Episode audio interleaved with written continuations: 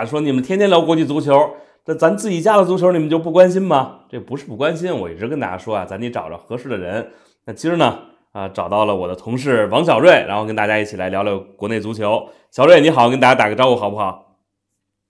各位足球第一视角的听众，大家好。呃，咱们呀就先聊聊这个国足吧，因为本来想啊，其实昨天录这节目的，结果正赶上呢，就是呃昨天晚上就一场比赛，结果我说那咱就不差这几个小时，就等等吧。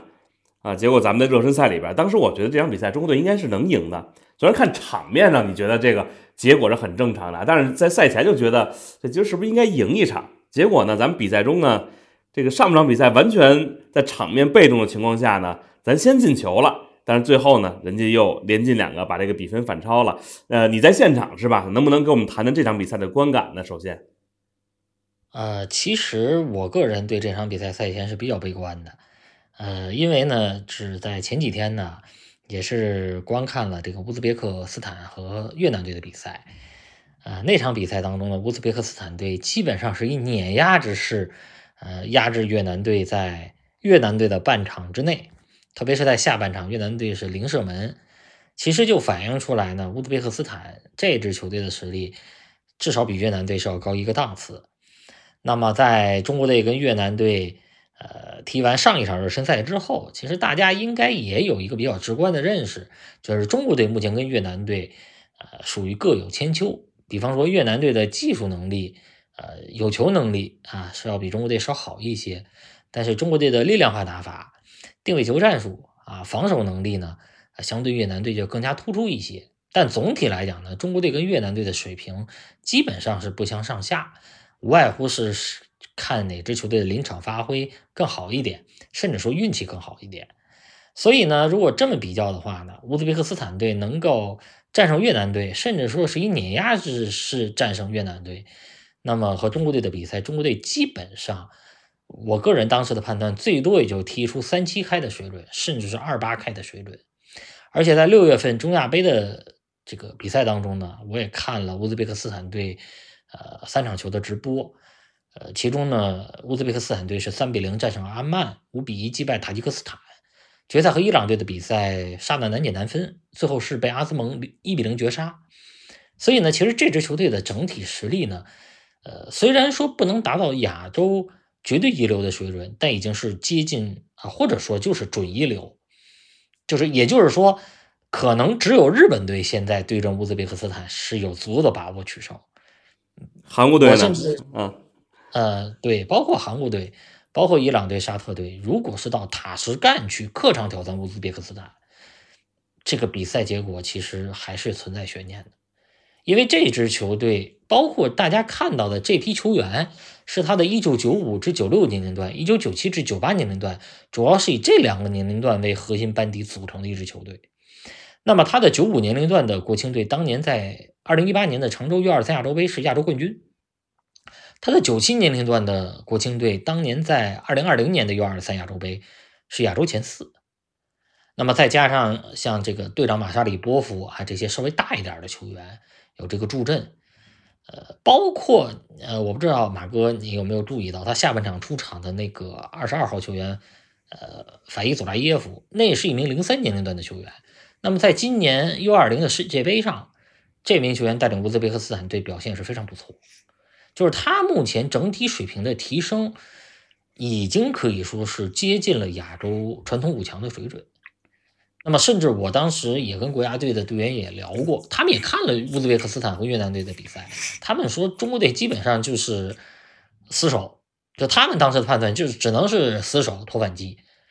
而且呢，说句可能我不知道这个这个话武断或者不武断，就是我跟国家队队员也聊过这个乌兹别克斯坦队的实力，就是我们普遍的共识是，这支球队正常情况下正常发挥的情况下。是应该没有问题参加二零二六年世界杯的正赛，就是那八个名额也好，八点五个名额也好，乌兹别克斯坦队是应该能拿到的。但是中国队现在是没有把握拿到的，甚至说中国队只能去争取最后半个或者一个这这，嗯，所以实力上还是有差距的。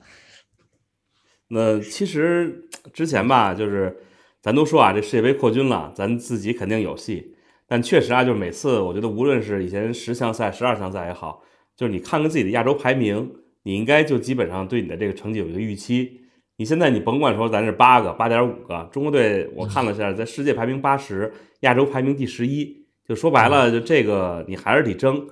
昨天这个比赛呢，呃，这个场面真的太难看了，就是大家有人说啊，说这个中国队是拼是真拼，但是水平是不行是真不行。说这场比赛，你觉得就是这个场面上来说，或者说未来就这个比赛能不能反映双方的一个实力？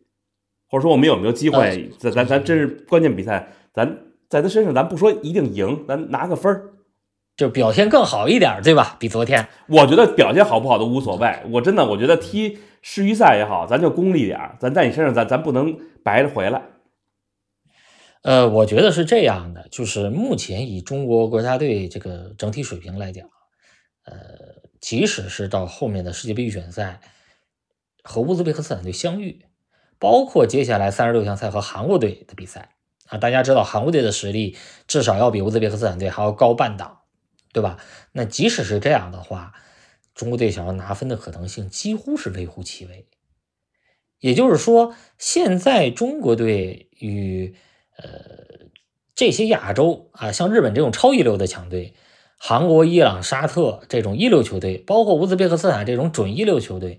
这和这些球队的比赛。目前中国队只有一个办法，就是摆大巴、打反击、抓定位球、抓失误。那么这场比赛其实上半场韦世豪在进球以后呢，我也给这个圈里人，包括一些没有入选国家队的球员，我们也在这个去聊这个比赛啊，在微信上在聊这个比赛。我当时就给他们发信息，我说这个比赛的上半场其实有一点像去年东亚杯杨科维奇带领亚运队啊，当时是亚运队加蒋光太、谭龙两名超龄嘛。带那支球队和日本队比赛的一个翻版，大家还记得吧？那场比赛中国队是零比零战平了日本队，但是全场比赛中国队只有一脚射门，就是朱晨杰在下半场七十多分钟的时候一个角球的二点球，呃，对方日本队的后卫还没有盯他，他把这个球打高了。那么，其实我当时说为什么我想起那场比赛，其实其实从场面上来讲是一样的，中国队全场被动，全场挨打，但是问题就在于中国队当时能扛住比分。那么，同样换个角度来讲，朱晨杰当时没有抓住那个机会，但是韦世豪抓住了上半场的这唯一一次机会。这里面其实就有一点运气的因素，也就是说，咱们说这个进球，韦世豪这个进球有没有乌兹别克斯坦队守门员注意力不够集中的问题？因为踢到上半场快结束了，连一脚射门都没有，这个都没有去考验他，对吧？那么和日本队当时的比赛。那么中国队能扛住了，或者说朱春杰没有打进去，这里头如果把这些东西对比来看的话，其实就是一个偶然现象的一个发生概率的问题。从必然性上来讲，其实场面是一样的，全是挨打，全是全场被动。那么如果再联想到之前亚运队和韩国队的比赛，大家想一想，当时男足亚运队在金华的热身赛一比零战胜韩国队，以及最后在亚运会。四分之一决赛零比二输给韩国队，其实场面相差不大，只是说我们在金华守住了，韩国队自己没有抓住机会。那么在杭州的时候呢，那中国队自己可能出现一些问题，比如说伤病的问题、停赛的问题。韩国队斗志或者说他的取胜欲望，因为涉及到免兵役，肯定要比热身赛更足一些。所以这些东西我觉得都是偶然现象的问题，小概率事件，说白了就是小概率事件。我们现在的实力跟亚洲这前五名、前六名的球队，基本上是没有抗衡的实力，就是守能守住就守住，能偷一个就偷一个，这这个就是一个差距。这个昨天我看我一朋友的朋友圈特别逗，他就说啊，嘿，说中国队战术真不错，这上半场比赛一直在麻痹对方，把人那门将都给晒凉了，然后抽冷子来一脚，这球就进了，说这个真的战术太牛了。我记得我小时候看球啊，你说中国队那会儿，你说啊，咱们现在已经是亚洲二流了，那种口吻吧，有一种深深的一种，一个可能是这种自嘲，另外呢，可能是一种一定要就是把危言耸听。但是现在说实话啊，你要说咱是亚洲三流，我又都得琢磨琢磨，我是不是漏下谁了？看看咱是不是亚洲三流？我想问问小瑞啊，就是在你感觉现在咱们中国男足吧，就说成年国家队，这这个。老老调重弹，咱们亚洲能算几流啊？从目前我个人的判断而言，我认为中国队是准准的亚洲二流，因为我就是可能大家对整个亚洲足坛的形势的了解呢，呃，还是停留在中国队的自身。你比如说刚才说乌兹别克斯坦队，他的实力是仅次于日本、韩国、沙特、伊朗、澳大利亚，可能有些人就提出一个疑问：那卡塔尔队呢？乌兹别克斯坦队真的比卡塔尔队现在强吗？那么前不久呢，我看了卡塔尔队和伊拉克队在这个约旦四国赛的比赛，卡塔尔队现在拿不下伊拉克队，甚至说在场面上是处于被动的。那么大家回想起来，卡塔尔队在二零二二年的世界杯上，他的表现跟人们的预期是有差距的。那么二零一九年他是亚洲杯冠军，二零二二年世界杯他的表现实际上跟卡塔尔队自身相比，是他是有一个滑落的这个现象。这说明什么？说明像卡塔尔队这样的一支非传统的亚洲强队，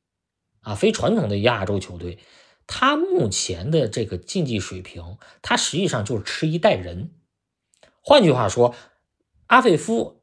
啊，莫耶兹阿里这批黄金一代，他持续状态的高光时刻，无外乎就是四年五年这个水准。到了一定的年龄，到了一定的阶段，他也会有滑落，他也会有下降，包括。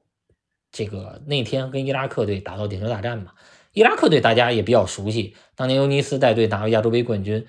他是他最高光的时刻。但是这些年来，他其实也处在一个起伏期，这也是目前亚洲足球的一个现象，就是除了日本、韩国、沙特、伊朗、澳大利亚这五支球队之外，其他这些球队，包括中国队自身也是这个问题，就是可能你有一代人或者两代人的水平。是可以跟日本、韩国、沙特、伊朗平起平坐，甚至较量一下，但是你没有一个持续性，因为这还是一个传统跟底蕴的差距。那么话说回来，为什么说我认为中国队是亚洲二流？就是因为像卡塔尔队这样的球队，它会发生起伏，它会出现它自身的下降。包括咱们跟越南队的比赛，大家也看到了啊，可能很多人都说中国队运气不错，但是。我们如果真正的从两支球队的角度去看待这场比赛的话，越南队这场比赛在下半场换了大多数年轻球员的这个做法，实际上是影响了比赛的走势。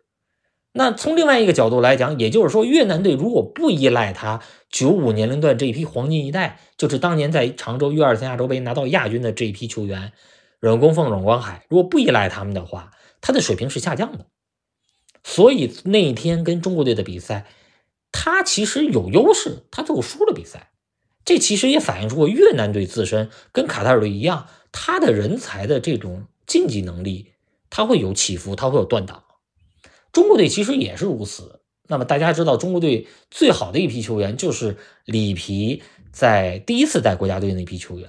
啊，无论是有老队员郑智，还是郜林、郝俊敏、黄博文、冯潇霆，包括八九年龄段的乌西、张琳芃。包括九一年段的吴磊，那是中国队可以说最近十年最好的一批球员。包括在里皮执教之前，佩兰也带队三连胜的成绩进入到亚洲杯八强。但是现在中国队和自己相比，实力上是有下降的，因为确实我们在竞技水平的表现上来讲，当八五八七这批球员逐渐退出国家队，当吴磊跟吴曦逐渐老去的时候，我们的水平是下降的。但是有一点，我们也必须要看得出来，像越南队、卡塔尔队，他的水平也在下降。所以实际上从整个格局上来讲，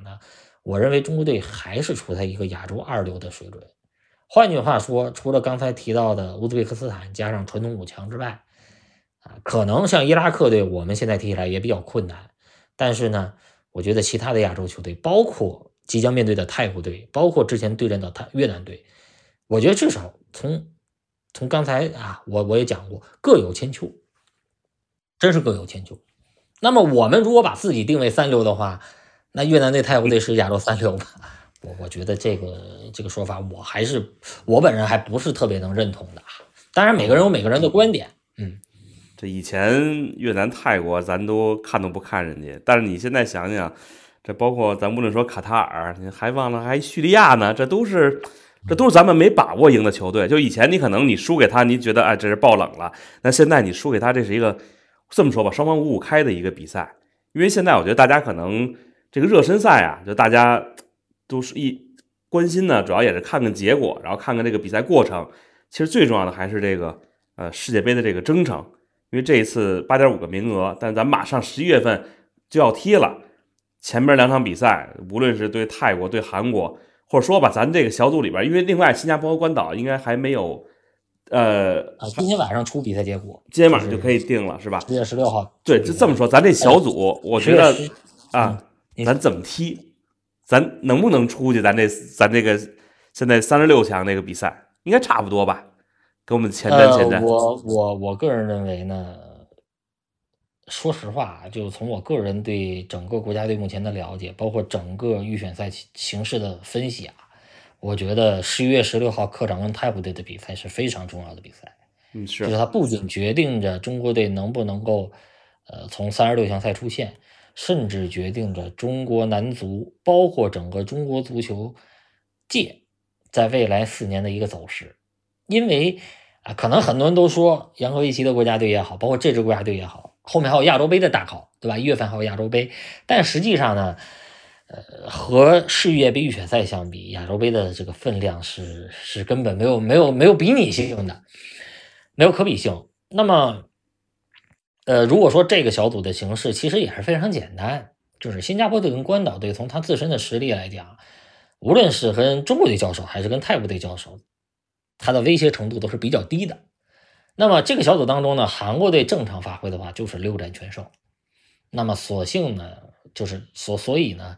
呃，小组赛名额的这个争夺，无外乎就是韩国队已经基本锁定一个名额。小组第二就是在中国队跟泰国队之间展开，也就是说，中泰之间这两场球的结果就会决定最终的形势。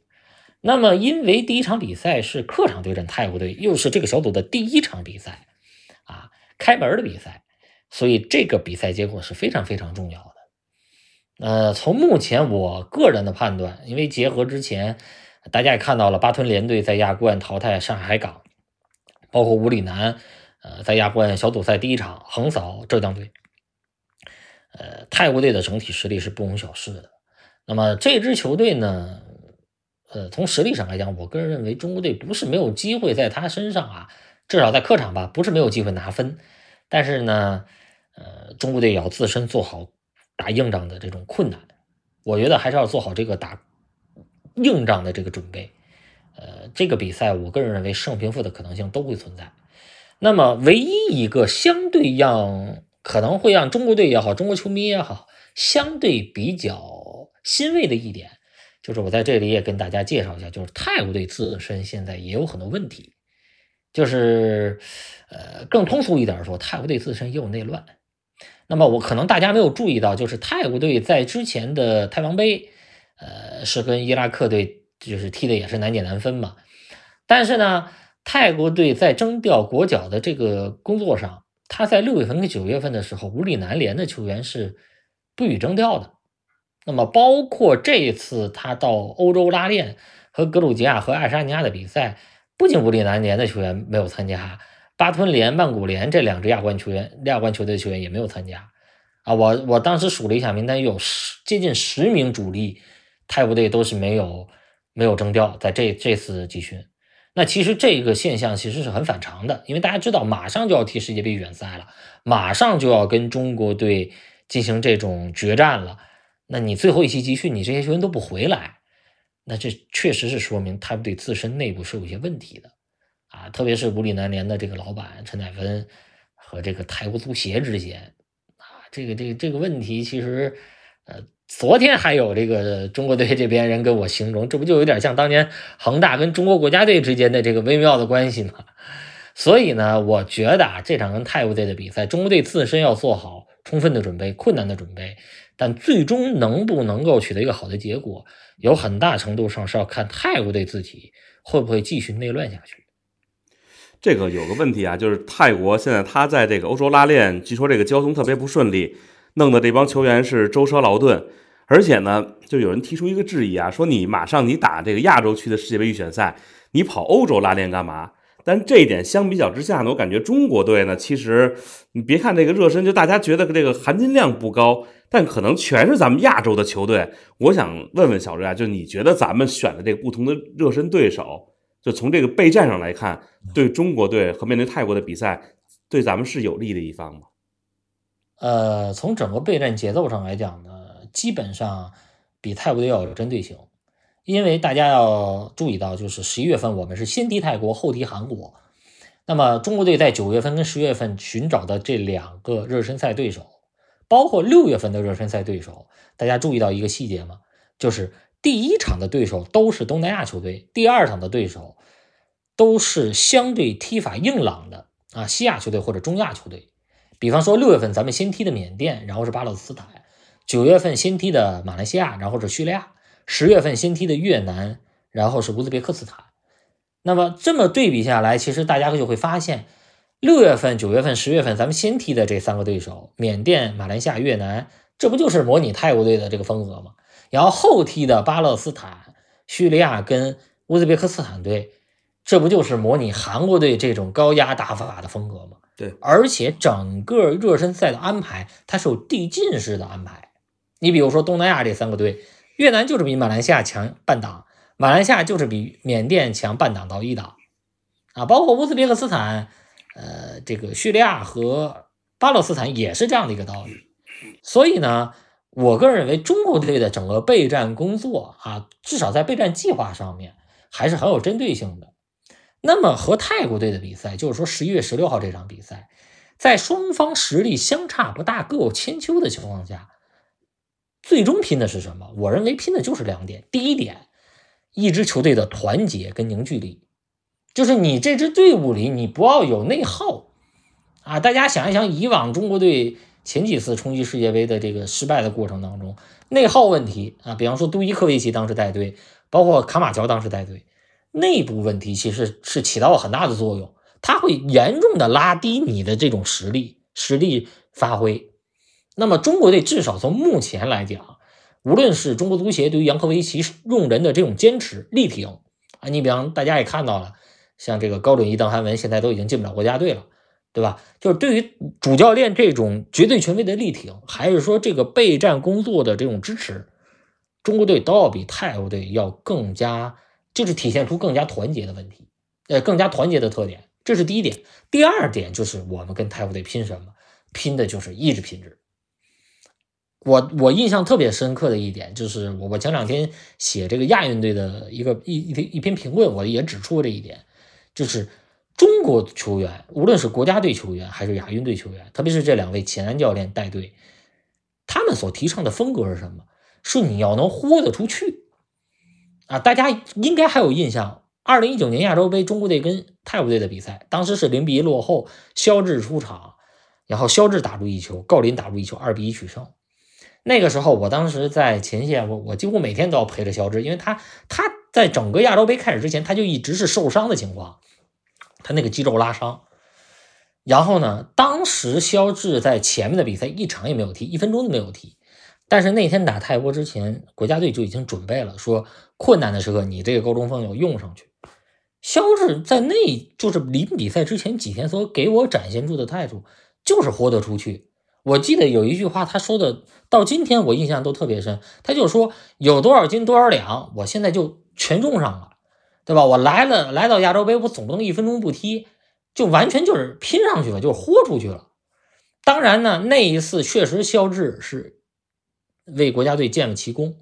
但是大家可能不知道的是，就是他那个时候他是打着封闭、吃着止痛药上去踢泰国队的，真的就是把所有的一切都奉献给了国家队，就奉献给了这个亚洲杯的比赛。当然呢，那次比赛之后，就是因为他这种带伤作战，他又再回到俱乐部又歇了将近半年，又多休息了半年，他的这种牺牲也是很大的。所以呢，我就是说，中国队跟泰国队的比赛。在双方竞技水平相差不大的情况下，我们一个是团结，一个是这种意志品质是非常重要的。如果我我个人啊，我不是说武断的去说，如果中国队的所有的球员在跟泰国队十一月份这场比赛都能拿出肖智这种气概，我认为中国队肯定能赢，肯定能赢泰国队。但是关键就在于我们的队员能不能拿出冒着断腿的危险，即使断腿，我也要把这场比赛赢下来。其实我是要打一个问号的。你这问号要不要再说两句，给大家就算拉不直，呃，能不能简单的说说呢？呃，我觉得就是就是怎么说呢？你的意思，大家还是有人会有所保留的，是吗？他不是有所保留，他他倒不是说有所保留，就是他的这种呃，从从竞技层面上来讲，他不适应这种比赛的强度，啊，他不适应这种比赛的节奏，他会出现这种失误问题。你比方说昨天比赛的高天意，我不认为他是在态度上有问题，他就是常年没有踢国际比赛，而且亚运会的比赛跟成年国家队的比赛也不是也不是一个层面的这种节奏跟对抗，他就会出现失误，这是一点，这是竞技层面的。体现的差异，那另一点体现的是什么呢？胆小、害怕、紧张，就是有的球员他确实是这样，哎呀，对方飞铲过来，他先跳起来，他他害怕受伤。而为什么包括杨科维奇，可能大家不知道为什么杨科维奇那么喜欢方浩，确实是喜欢方浩，就是因为方浩这名球员他在这方面他无所畏惧。大家也看到亚运会的比赛跟卡塔尔比赛。那那那和卡塔尔的那个边后卫这个冲撞，胳膊都差点担担心都被摔断了，他就真的能上去卖命啊，给主教练卖命，给国家队卖命。所以其实有的时候就是有竞技层面的这种因素，因为我们的队员可能常年没打国际比赛，不适应这种比赛节奏的问题。但另一方面有气质上、心理上的问题。呃，在亚运队的时候，有一些球员杨科维奇之所以不使用。其实跟后面那个问题有关，就是他心理层面，他胆小啊。当然，我这里我也就不多不多不多展开啊，去说这些这些事情。嗯，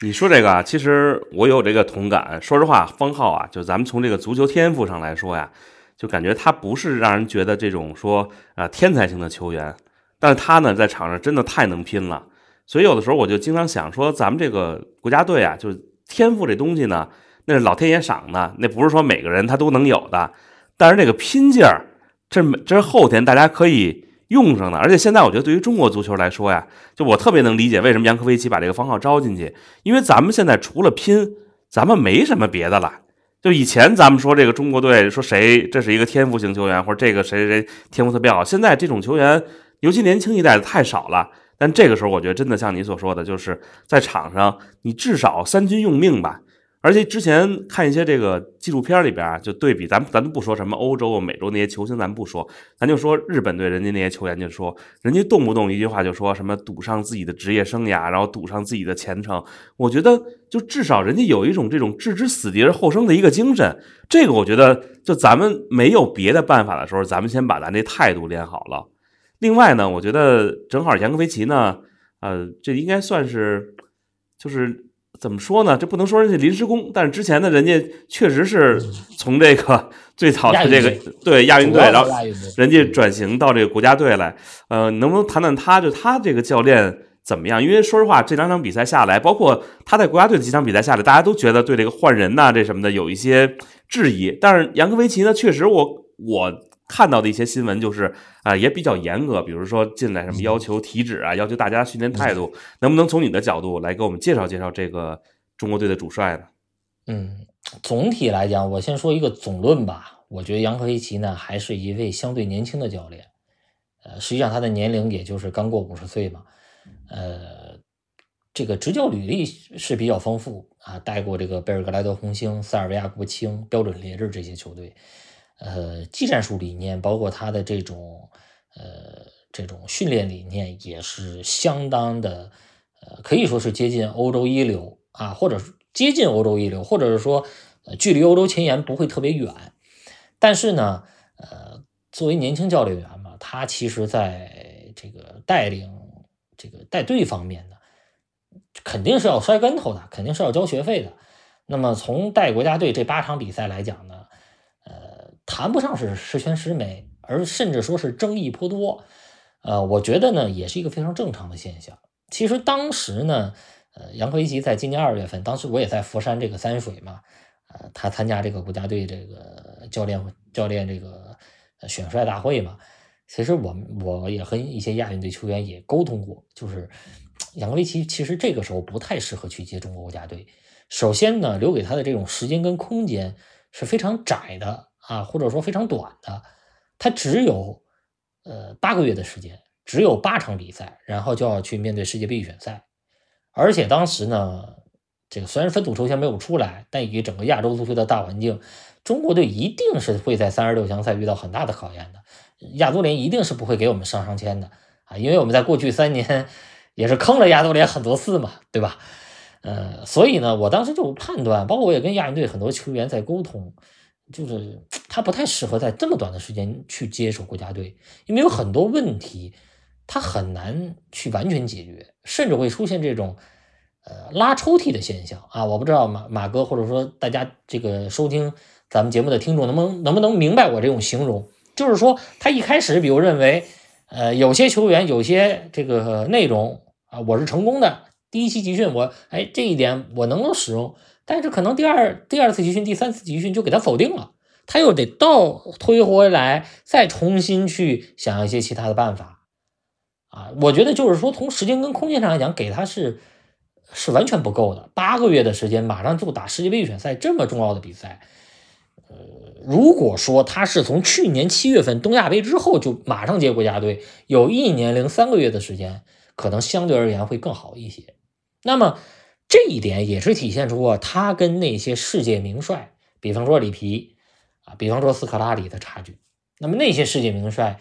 他在中国啊，可能待的时间跟杨科维奇也差不多，但是呢，他就可以在短时间内去找到中国队的一个很适合中国队的这个舰队的思路、舰队的方针。那么这是第一点，就是我个人认为杨科维奇接国家队是一个极其冒险的行为，而且呢。呃，国家队里很多人，他包括他身边的很多人也跟我说很冒险，但是杨科维奇是一个喜欢冒险的人。从你从咱们站在他的角度而言，一个五十岁的前男啊男前那个塞尔维亚人来到中国，对吧？有一个执教国家队的机会，然后我也带了十几年的这个执教生涯，我为什么不接呢？我如果现在不接你中国国家队，我什么时候才有可能去接一支国家队去踢亚洲杯世预赛这样的机会呢？对吧？我哪怕回到欧洲，哪怕塞尔维亚国家队没有这个机会，阿尔巴尼亚、爱沙尼亚这种啊东欧的这个小国，我也不是说我想接就能接的呀，对吧？我所以这对他个人而言是一个天赐良机。那么从他自己个人的角度而言，他去愿意去冒这个险，我觉得也是非常正常的。那么这是第一点。第二点呢，就是说刚才其实马马哥你也提到了这个方浩的问题，这也是我一直想说扬科维奇的一个可贵之处。就实际上呢，呃，作为一名教练员，他确实在换人上，甚至说临场上，我觉得他还是有很多欠缺的。但是他能给中国队留下什么，我认为是最重要的。啊，我我可能这个大家我不知道有多少听众关注咱们这个《体坛周报》《体坛家》的这个呃这个这个报道啊。在杨维奇上任的时候，我曾经在一期呃《体坛周报》的二版评论当中写过一篇文章，我们需要更多的老杨同志。我当时提出的一个观点就是，杨科维奇执教国家队，我们看重的是什么？看，我个人认为看重的是他能给国家队留下多少财富。换句话说，你指望杨科维奇带队取得成功，我认为不太现实。啊，当然，你现在如果换其他的教练，以中国足协的这个财力，首先很难请到大牌教练，其次，如果找本土教练，或者是像这个。呃，这个上上届世界杯预选赛，李霄鹏执教中国队之后的那个西班牙助手佩普啊那样的教练，我觉得跟杨科维奇水平这带出的这个效果也相差不大，甚至说还不如杨科维奇。那么在这种情况下，杨科维奇他执教国家队，除了他个人的这种挑战这个层面之外，最大最关键的一点是留给中国队一些什么东西？为什么我当时说要我需要更多的老杨同志呢？就是他带给中国队的是原则性、纪律性、比赛态度，对于职业足球的理解，对于作为一名国家队球员的这种准则的要求，我觉得这一点是非常重要的。那么从另外一个角度来讲，呃，可能大家说那是把这些球员，呃，在态度决定一切的这个方针上进一步强化。但同时，我们要考虑到，他现在用方浩、用何雨鹏，包括他在亚运队灌输这些原则性、纪律性的问题啊，纪律性的这些准则，这对中国足球真是一笔财富啊！五年之后，或者说三年之后、两年之后，杨科维奇离开了，甚至说，比如半年之后他离开了，他留下的这些东西，我相信在这些亚运队的球员，甚至说国家队的球员当中，他能够形成一种标签跟风格。那么将来这些球员，你比方说何宇鹏、方浩，在下一届世界杯预选赛的时候，对吧？包括戴伟俊、朱晨杰、吴少聪，在下一届世界杯预选赛，他们到二十七八岁、二十八九岁挑大梁的时候，他们如果还能延续杨科维奇的这种标签，即使不是杨科维奇带队，那这对于中国足球是多大的一笔财富啊！包括我当时，我也跟这个何宇鹏也聊过这个话题。十年之后，十五年之后，何宇鹏去做教练，退下来去做教练也好，做管理也好，他把杨科维奇的这种精神、这种标签带给后人的话，那中国足球岂不是这这是一个多么大的幸事啊？因为大家可能也能感觉到，中国足球的青训不是没有好球员，不是没有天赋球员。但是有多少天赋球员是因为不自律、不严格要求、不上进啊、不敬业，所造成了他们伤仲永的现象？所以我觉得这是扬科维奇执教国家队的一个最顶从从顶层设计到逐步往下传递的这么一个最大的意义吧，就在这里。这个其实现在的这个球员很多时候就是有没有这个。叫什么艰苦奋斗这精神，吃苦耐劳。因为我想起来之前就是年初的时候吧，当时中国金球奖的时候采访水庆霞指导，我就说现在球员跟你们那会儿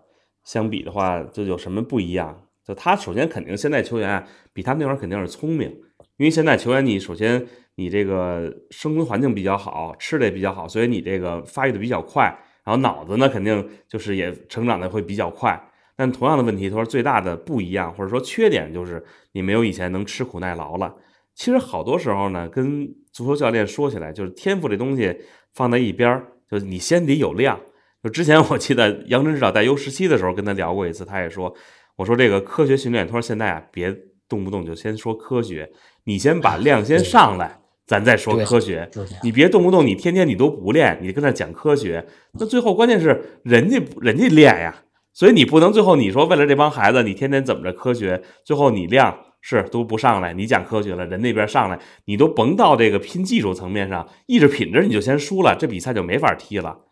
那刚才你提到这个亚运会了啊，咱们也正好聊聊这个亚运会。说实话，咱们无论是男足的这个亚运队，还有女足的亚运队，这个成绩呢，呃，都不是很理想。尽管说咱女足拿了这个铜牌，但我相信这也不是。咱们的这个真正的目标，因为咱们拿了亚洲杯冠军，那是不是这个女足亚运会，咱们也得奔着金牌去努力？能不能聊聊你亚运会对这个中国男女足的这个现场？你你应该在前方对吧？还能对他们的这个感受吗？全程全程见证了这个中国男女足在亚运会的这个表现。呃，首先呢，我还是说说中国男足，因为这支球队我也是跟了，从他们国青时代到现在，也跟了五六年的时间了。呃，怎么说呢？我觉得能够打进八强还是比较欣慰的，因为这支球队呢，其实这支球队的起点还算不错，但是呢，大家也知道，在过去几年吧，因为一些客观原因嘛，这支球队的这个建军吧，呃，就是建队的这个过程呢，还是比较坎坷的。最起码在二零二零年、二零二一年是没有任何国际比赛的这个经历，呃，包括这个大家也了解，你像什么单欢欢呀、周俊辰啊这些球员。呃，也是呈现出这种暂时性的伤重种现象。就其实呢，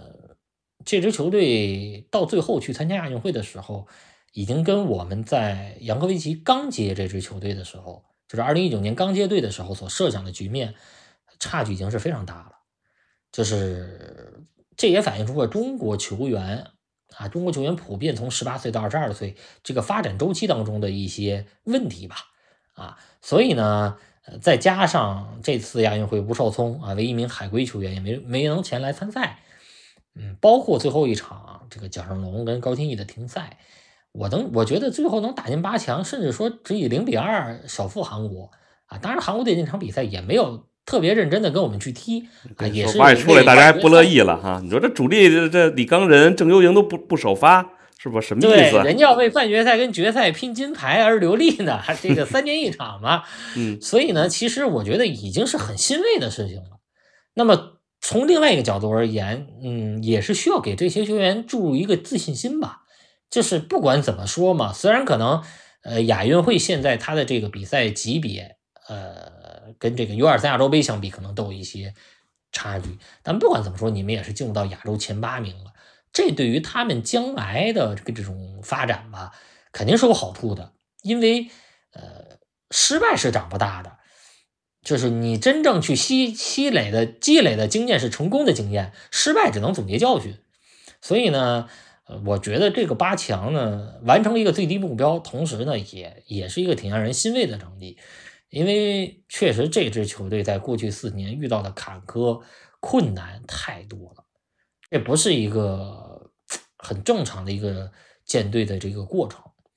那么说到中国女足呢，最后拿到这个铜牌，其实大家看了亚运会的比赛。从小组赛到最后的季军战，中国女足真正的考验不就是半决赛对阵日本队的比赛吗？但是从这场比赛来看呢，呃，我觉得单从比赛来讲，中国队的准备工作是不够充分的，很难说中国队有没有这种轻敌的思路，因为大家知道这支日本队它不是呃一队的配置啊，但是确实在上半场给中国队打了一波，呃，就是他日本队打出一波小高潮，呃，那么这一点呢，其实我个人认为呢，也是反映出中国女足目前的一个问题。这是在亚洲杯夺冠之后，在踢完本届世界杯之后，中国女足目前所遇到的一些技战术层面的问题，呃，其实呢是进入到一个瓶颈期。就是主教练水庆霞吧，呃，在一些选人用人上面，在一些战术思路的设计上面，呃，他跟杨科维奇带国家队还不太一样。就是杨科维奇呢，就是坚持自己这种高压逼抢、抓失误、抓定位球的风格。水晶侠在这个人员使用上，在打法上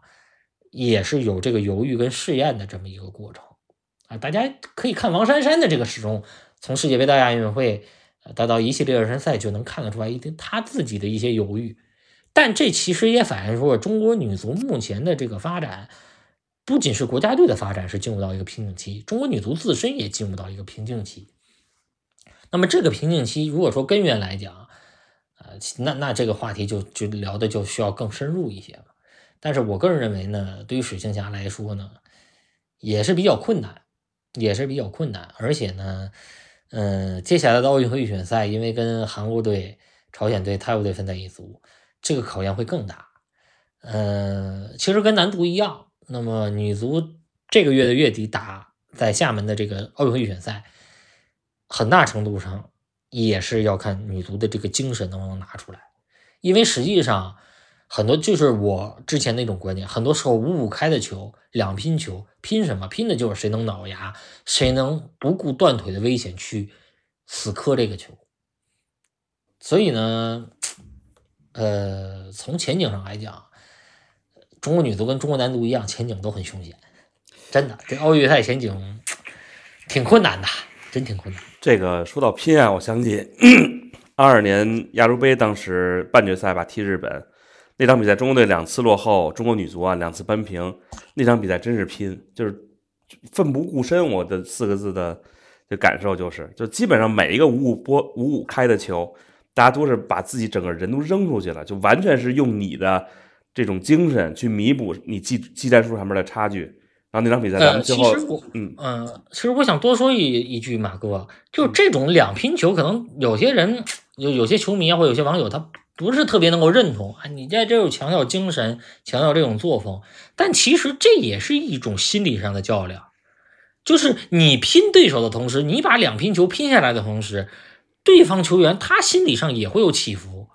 你必特特别是你像当刚才我介绍的南足亚洲杯，二零一九年逆转泰国。包括说女足亚洲杯决赛战胜韩国，你能够打进这个扳平的进球、反超的进球的时候，对方球员的心理、他的思想也会容易崩溃。对，这其实是一个相很相对性的一个道理。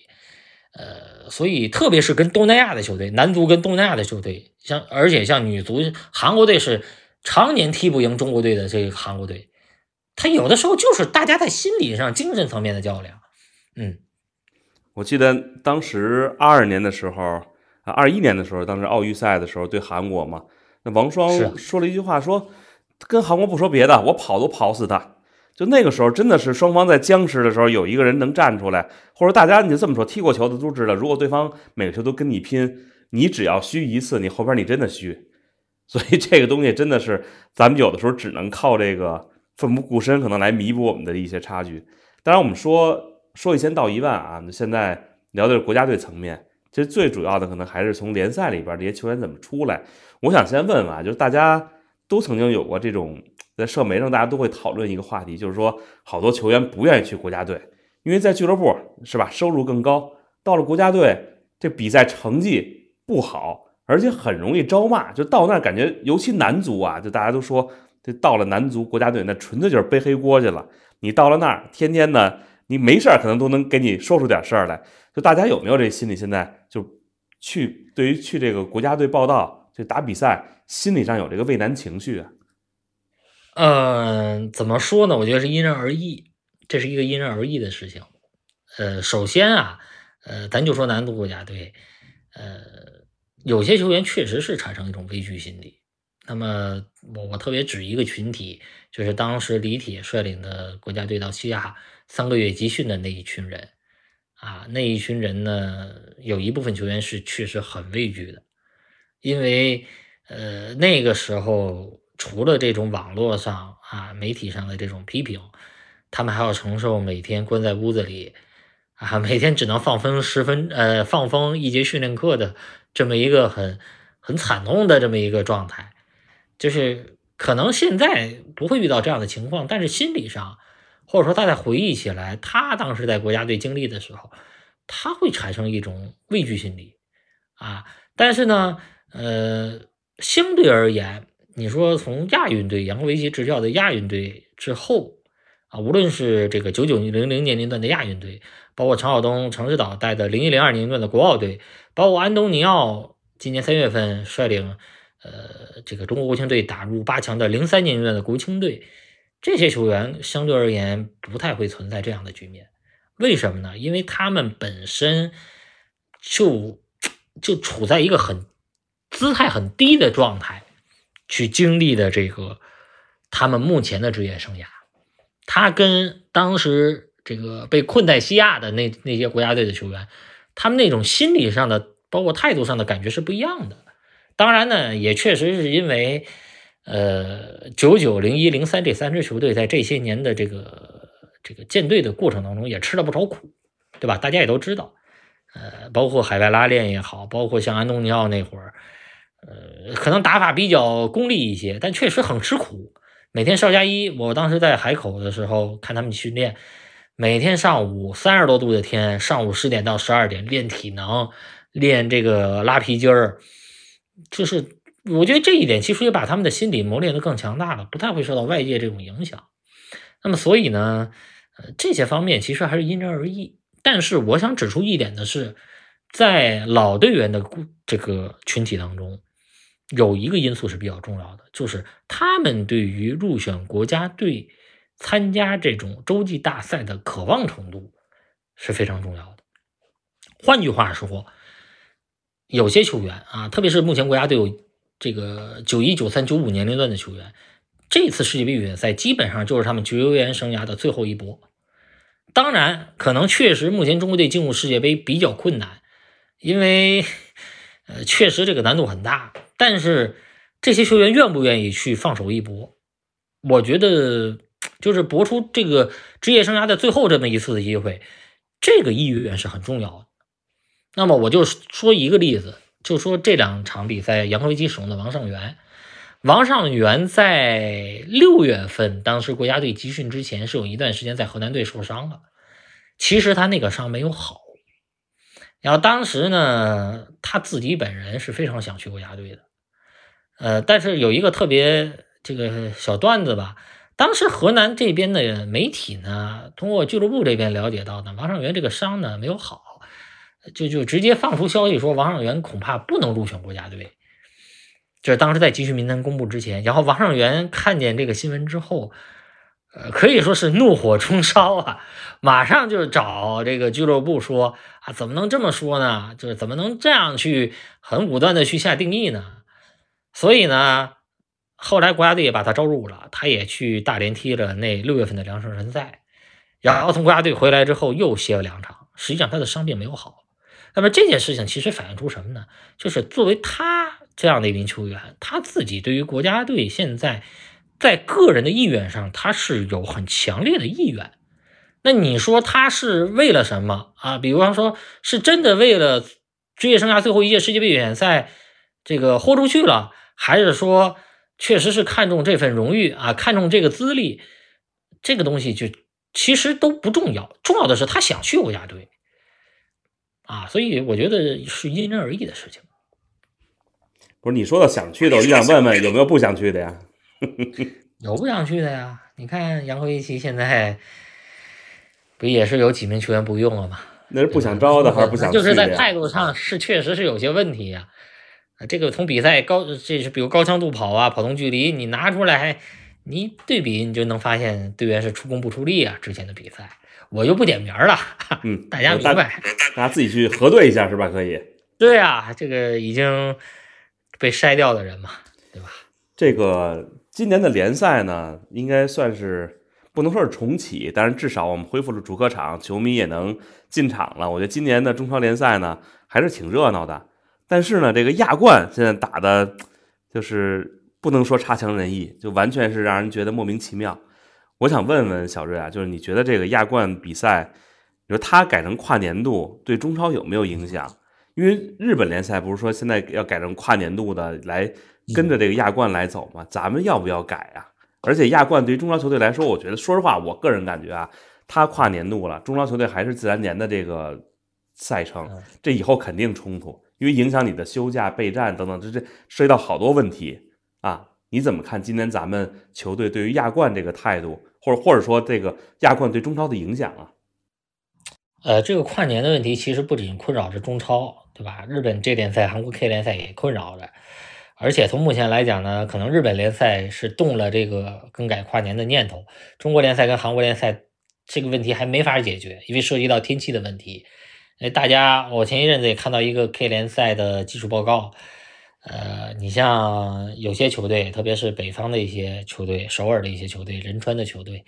他也他也不想改跨年，因为他改跨年的话，比方说训练场的维护、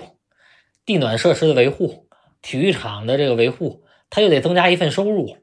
啊，增加一份支出。当时韩国 K 联赛有球队就反对，就是反对在这一点。我我我不想增加这份支出啊，啊，你像仁川联这种市民球队，他其实经营经营压力是很大的，对吧？我我每我我这个地暖设备从训练场到体育场，我我还得去投入，甚至说我冬训为了亚冠冬训，我还得找一个南方的地方提前冬训。对吧？无论是去济州岛，或者说去日本，或者出国冬训，这这这个这这这个影响是很大的。所以目前中韩的情况呢是，基本上没有这个动力，因为它所带来的这种其他层面的影响是对于现在的，呃，这个足球经济层面吧，还是比较大的。那么你说亚冠联赛改成跨年制，对于这些球队的这个。球队竞技层面的影响，那肯定也是存在的。最起码现在在这个大的转会市场期，冬季转会市场期就夹缝在亚冠联赛中间了。但是呢，这也是目前亚洲足球的一个新格局，就是牺牲东将。大家也看到了，以卡塔尔、沙特，包括阿联酋，对吧？为首的这种西亚足球啊，它确实现在的这个地位在提升。对吧？大家也看到了现在这个情况，所以呢，我觉得我们只能去适应啊，去适应这样的一个格局。呃，等到有一天这个东升西降的时候，这亚足联有可能再会改回来，对吧？这个这个是完全有可能的。呃，另外一点呢，就是说亚冠联赛这个对于中国足球的这个价值，其实大家现在去看中国男足也好，亚运队也好，它的这个成绩的下滑，很大程度上就是因为我们在过去三年。确实是没有机会去跟亚洲这种在俱乐部层面啊高手对阵的这么一个平台。包括今天上午我在总结这个昨天国家队和乌兹别克斯坦队比赛的时候，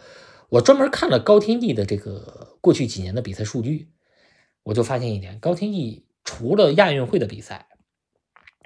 他没有踢过任何一场亚洲级别的俱乐部赛事。国家队的比赛只是在李霄鹏执教十二强赛后期和沙特队的比赛出场了三十分钟，也就是说，他跟乌兹别克斯坦的比赛，他没有办法去体验到亚洲顶级球队的这种节奏、强度、压迫、对抗，他体会不到，因为他根本没踢过。亚运队他毕竟还有还是超龄球员有这方面的优势呢？那么现在需要的是什么？中国足球最需要的就是要尽可能的去打国际化比赛。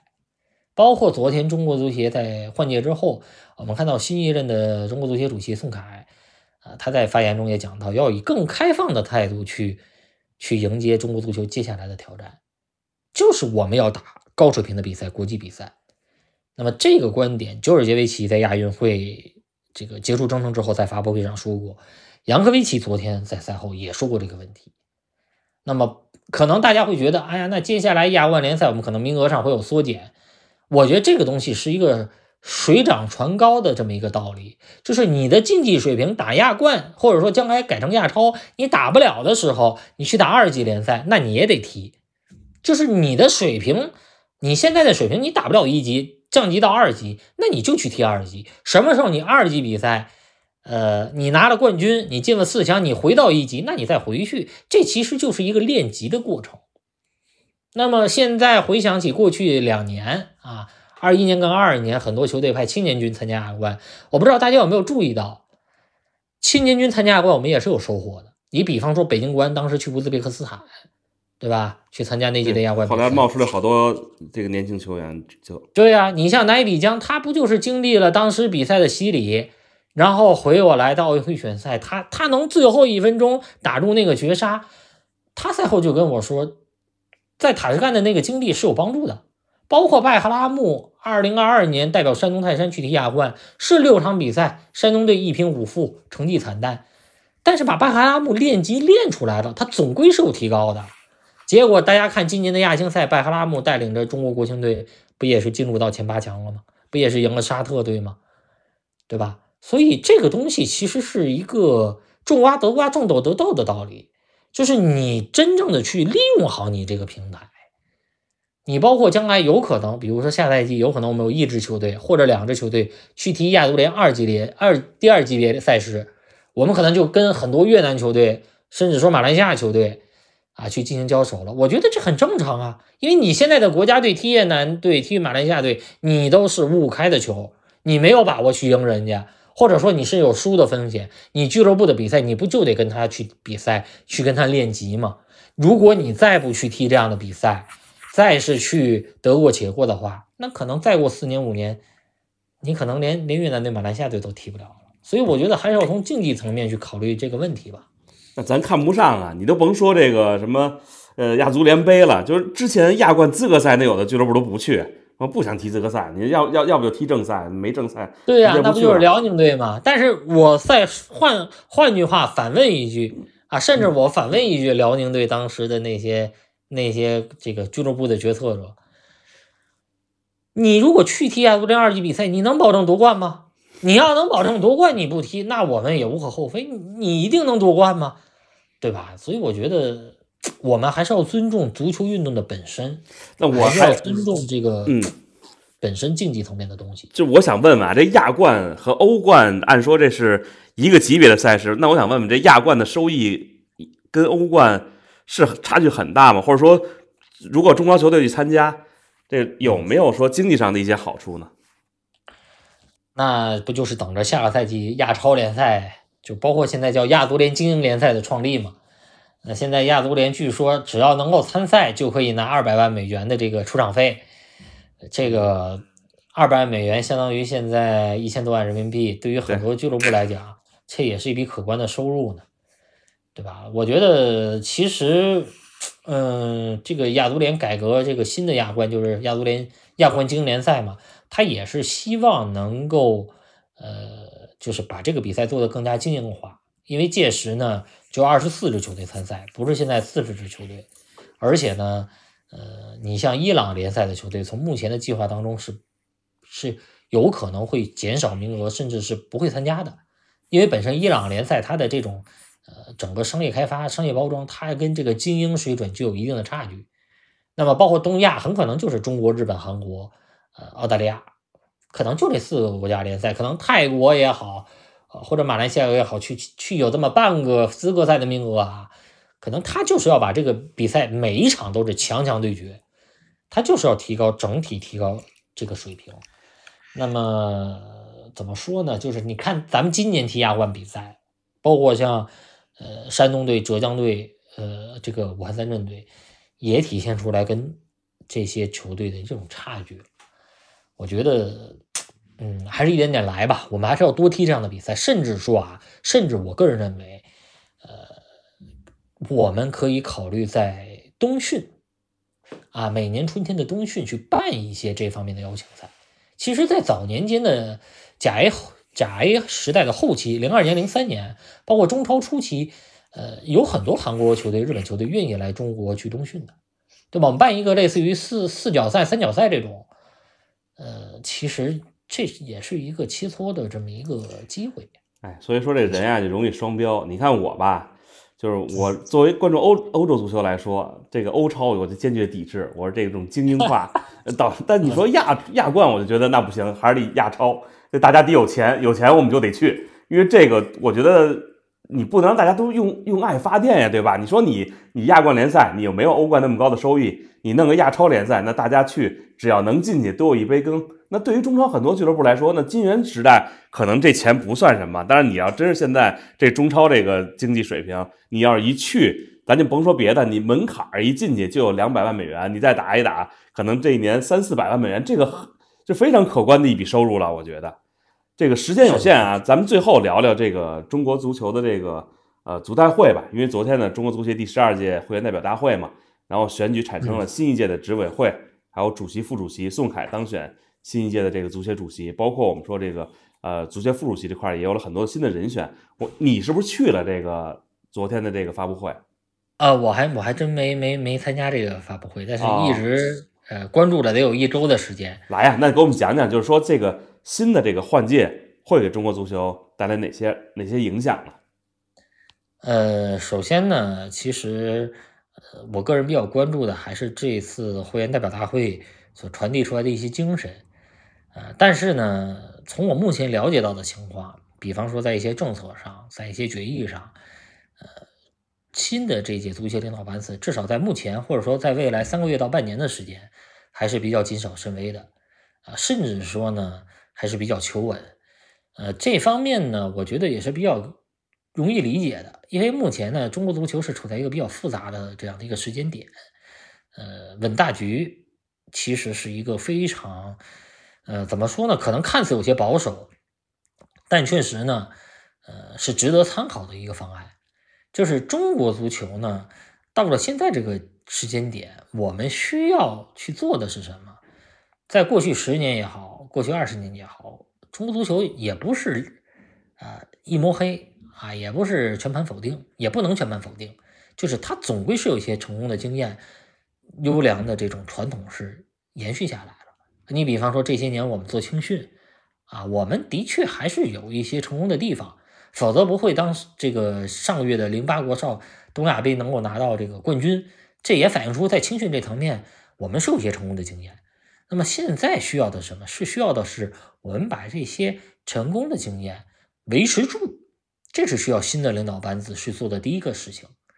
就是最担心的事情，就是在于新的领导班子啊，大刀阔斧的去进行这种改革也好，说好听叫改革，说不好听叫折腾，最后呢，新的东西也没有新鲜事物也没有弄出来啊，原先这种好的传统也也也被废弃了，这是最担心的事情。那么。从这一点来讲呢，目前啊，我所了解到的这个新一届足彩会的精神，呃，还是比较稳大局的啊。可能啊，就是在最近一周有一些坊间的传言，可能会在联赛上面呢，呃，新的领导班子会有一些考虑，比方说怎么样去提高我们联赛的这种竞技水平，因为现在中国国家队整体水平的下降，所反映出的无外乎就是我们联赛水平的下降。那么这方面可能是有一些。呃，细微政策的变化，但是呢，呃，最近又有消息传出呢，可能这个变化还要再去做一些调研，再去做一些呃这种考察。那么这反映出什么呢？反映出目前中国足协这个新的领导班子啊，他不太会像上一届领导班子去做很多这种大的变革啊。我觉得这一点呢是比较重要的，因为呃。在这样一个相对困难的时间节点，我们没有资本去做一些很冒险的事情啊，稳扎稳打可能还是比较重要的。呃，另外再说一点呢，就是这一届中国足协这个第十二届会员代表大会啊，这些新的领导班子，他的任期啊，咱们就说第一第一任的任期，他是到二零二七年，也就是说只呃四年的任期。那么呃，其实，在昨天开会之前呢，我也跟一些圈里人也也沟通过这个话题，就是这四年任期当中，中国足球会面临什么样的大事件吗？大家有没有想一想？其实。我能想到唯一的大事件，可能就是中国男足冲击美加墨世界杯啊！但是这个大事件呢，现在来看不能说是镜中花水中月，但是难度也是很大的。所以抛开这一点，我们其实可能没有什么特别大的事件啊。我们现在呢，呃，不需要去举办国际大赛，对吧？我没有亚洲杯、世俱杯，甚至世俱杯、世界杯申办或者举办的这种任务。那么现在呢，包括职业联赛这个层面。关于职业联盟的建立呢，呃，大家也看到了，也站在很多地方也都只字不提，对吧？包括呃，其实，在一些呃其他层面啊，我们也没有说有一个非常重任在肩的任务。那么这个时候，就是说下一个任期，未来四年，我们需要做的是什么？其实就是休养生息，就是这个四年，可能中国足球会相对平淡一些。但是这个平淡是中国足球目前所需要的。我现在最担心的事情就是中国足球的下一个四年不平淡啊！今天又放一个卫星，明天又咋咋呼呼提一个目标，那这是这是最不可取的事情。因为中国足球现在太脆弱了，它不像二零一九年那届足代会，那个时候中国足球有家底儿、有殷实的这个基础啊。那个时候咱说句通俗一点话，中国足球有钱，嗯，咱咱糟完了。对呀，大家如果记得二零一七年中国队在十二强赛战胜韩国队那一天，大家大家现在去翻中国足球队的微博也好，去去去看一看也好，那个时候中国男足国家队有十一个赞助商，每个赞助商那场比赛踢完之后都出一个特制海报，中国队战胜韩国队。那个时候中国足协有钱，现在中国足协大家看中国国家队赞助商就那么四家，对吧？这这具体我也不多说啊，就是中包括现在说句更通俗一点。大家知道国奥队最近在北京、天津跟国安、天津津门虎踢热身赛，为什么是这个安排？因为现在中国足协没有钱，中国国奥队想外出去约比赛已经没钱了，很难约比赛。那这么一个脆弱的环境，包括现在整个足球整体环境的这种经济上的困难，呃，包括这种舆论上脆弱的环境，这么一个情况下，现在就就是要稳大局。稳大局才能稳人心，这是非常关键的。所以呢，我觉得其实我们还是要好好利用这四年吧，对吧？一点一点的去休养生息。呃，我我我个人认为吧，这四年我最期待的还是，呃，整个中足中国足球界培养出一种吃苦的精神吧，这是最重要的。至于大家说要搞一些什么举措呀，呃，什么放什么卫星啊，呃，做什么一些跃进式的行动，我我觉得不不可取。我们现在不能再冒险了。这是啊，就大家关注中国足球的，你不用说关注了二三十年了，你只要关注个五年八年，你就会发现，就大家这几年里边，就你就发现，只要中国咱们自己不折腾自己，可能就是最好的。就大家平平静静的一直往前，一直往前走，这就行，不用说老今天一个宏伟目标，明天又一颗卫星，这天天折腾，这真的对于咱们中国说说到底啊，还马哥，这还是一个时机的问题。对，就是换句话说，如果未来四年我们过得扎实一点、稳定一点的话，也许下一个四年，就是二零二七到二零三一的周期，我们可能会有所期待一些。我觉得，我个人认为，中国足球翻身，我我个人是看到了一点点希望，因为我们过去十年做青训，从这次国少队零八国少拿了东亚杯冠军，我们是看到一点点希望了。但是呢，这个前途还是任重而道远，呃，但总归是我们是有一点点希望的，至少我们这个希望是走在正确的道路上。它不像我们过去十年，我们有太多的泡沫了，现在泡沫全全全破碎了，对吧？行啊，今天谢谢小瑞啊，那给我们分享了好多关于中国足球的故事。我觉得以后呢，咱们啊不用说太久以后啊，就马上咱们这个世预赛开始了，到时候咱们还可以再来来聊聊中国队。希望那时候咱们这心情能好一点，别又到这儿一起来吐槽来，我觉得就就就 嗯就不好了。那今天呢嗯，你客场说，打韩呃客场打泰国吧，嗯，能给二零二三年画上一个画上个相对完美的句号吧。你这个把第一场就画句号了，第二年场 已经第二个重在学习吧，跟 重在韩国队学习重在学习吧。行行行行，咱们期待啊，咱们至少一开个好头，第二二三年咱做一个至少给咱们一个满意的一个结果，对吧？辛辛苦苦一年了，然后今天呢也感谢小瑞，然后也感谢各位的收听，那咱就下期再见。谢谢大家，咱们下次再见。